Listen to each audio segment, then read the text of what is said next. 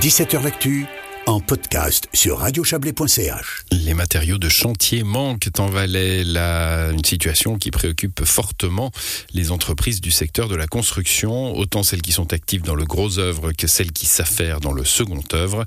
Confirmation avec Serge Métraillé, le directeur de l'AVE, l'association valaisanne des entrepreneurs.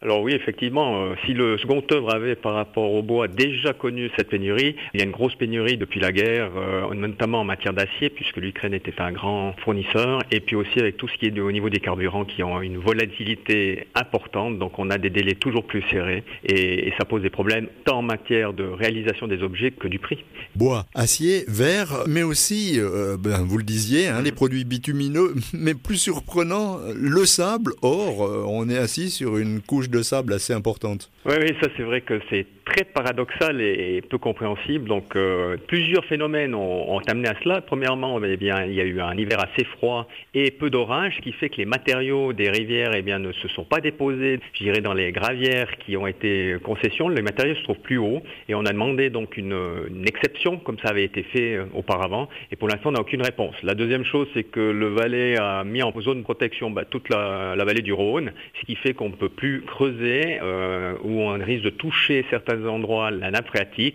ce que nos collègues vaudois ne font pas, ce qui fait que maintenant on est en train d'apporter du sable de France et puis d'Italie. Alors vous voyez toutes les contradictions que ça va. Alors finalement, euh, cette pénurie de matériaux de construction, c'est dû à quoi? La pandémie a provoqué dans un premier temps un ralentissement, puis tout a redémarré en même temps, très vite, hausse importante de la demande? C'est vraiment exactement ça, c'est-à-dire que pendant la pandémie, tout s'est stoppé, il y avait des lockdowns, donc euh, les entreprises n'ont pas fourni, ils ont, ils ont consommé les stocks en disant que tout allait bien, puis tout d'un coup, il y a eu une reprise extraordinaire avec des plans d'investissement justement pour sauver l'économie. Tout le monde en même temps, eh bien, il a fallu remettre en marche ces entreprises, ça prend un certain temps, et puis après, effectivement, la demande était extrêmement forte partout, et, les pays qui fournissent eh ben, gardent un peu pour eux d'abord. Arrêt des chantiers, gros retard? Alors ça commence à vraiment être un problème, puisque le prix c'est le premier problème aussi, mais la livraison est vrai qu'on arrive à avoir des retards, et puis c'est surtout les clients qui sont dans l'incertitude, un pour le retard, puis deux pour les coûts, donc euh, dirais qu'il y a une forte inquiétude. La construction neuve est en danger? Alors elle n'est pas en danger, mais c'est préoccupant parce que la première chose pour la construction, bah, c'était servir ses clients dans les délais et au coût euh,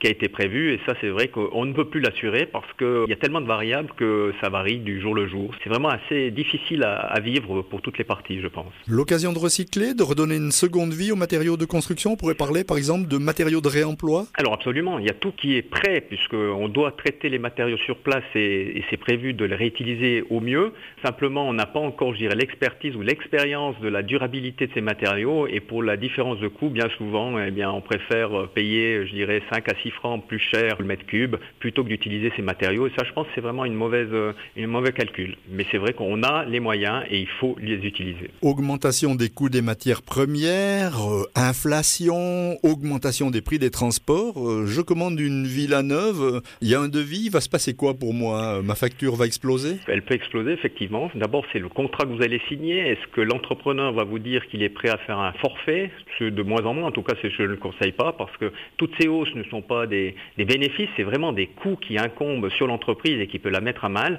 Alors effectivement, quand on voit maintenant que l'acier était parti de 600 francs la tonne et qu'il arrive à 1700 et qu'il peut monter encore plus haut, quand on voit le prix de la benzine et qu'on voit aussi les, salaires et tout le renchérissement de tout, puisqu'on est à plus de 2,5%, c'est vrai que ça peut exploser. Donc il faut être bien conscient d'avoir des réserves euh, pour être sûr euh, que tout se passe bien. Nous nous sommes laissé dire que certaines entreprises désormais refusaient de faire des devis parce que c'était trop risqué. Pas des devis, mais c'est de bien marquer devis estimatif parce que lorsque vous mettez un prix généralement derrière une soumission, lorsqu'on vous demande une soumission qui n'est pas vraiment un devis, c'est presque une offre euh, qui est faite, eh bien le prix est fixe et, demeure jusqu'à la fin des travaux, peu importe les, fluctuations, sauf si elles sont extraordinaires dans une certaine mesure. Alors plutôt que de risquer cela, eh bien effectivement on met un devis estimatif en disant voilà, ben, on fera un peu à livre ouvert, euh, on vous montrera les factures et puis c'est les coûts de ces matériaux qui vous seront facturés. Aujourd'hui, Serge Métraillé, que vous disent euh, vos entrepreneurs? Il y a quoi? 250 entreprises euh, au sein de l'AVE? Qu'est-ce qu'elles vous disent, ces entreprises? Alors, ils sont très inquiets, justement, comment répercuter, parce que certains indices ont été bloqués. Souvent, il y en a des indices comme l'ICP qui donnent un peu ces matériaux, la, hausse des matériaux. Et généralement, ils ont été bloqués pour l'instant parce que c'est tellement volatile qu'ils ont décidé de renoncer à faire ça. Donc après, fait, c'est d'avertir le maître de l'œuvre, de dire voilà, qu'est-ce qui est extraordinaire, pas extraordinaire. C'est une grande incertitude, c'est une grande inquiétude. Et donc, euh, ça passe au-delà de la relève, parce qu'au début d'année, c'était la relève, pas de relève, pas de, pas de personnel. Et maintenant, c'est vraiment cela, c'est ces renchérissements qui risquent de mettre à mal les entreprises et aussi les clients. Ça veut dire qu'on peut pas anticiper que, ben voilà, on va devoir composer avec cette incertitude et puis que c'est très difficile? C'est très difficile parce que c'est la première fois que mes entrepreneurs me disent qu'ils reçoivent de la part d'un fournisseur un prix et puis il faut pas le bloquer. Ils disent non, ça c'est qu'un prix indicatif. Donc comment voulez-vous arriver à donner un prix définitif à votre client si votre fournisseur, euh, qui est pratiquement 40% du, prix, eh bien vous dit euh, je ne peux pas te donner, je ne peux pas t'assurer. Ça c'est vraiment euh, très très grave. Alors il faut souhaiter bah, la fin de la guerre afin qu'on puisse reprendre un, un cours normal et rassurer tout le monde. C'est vrai que ça serait la meilleure des choses pour tout le monde. Le directeur de l'association valaisanne des entrepreneurs, Serge Métraillé, interrogé par Yves Terrani.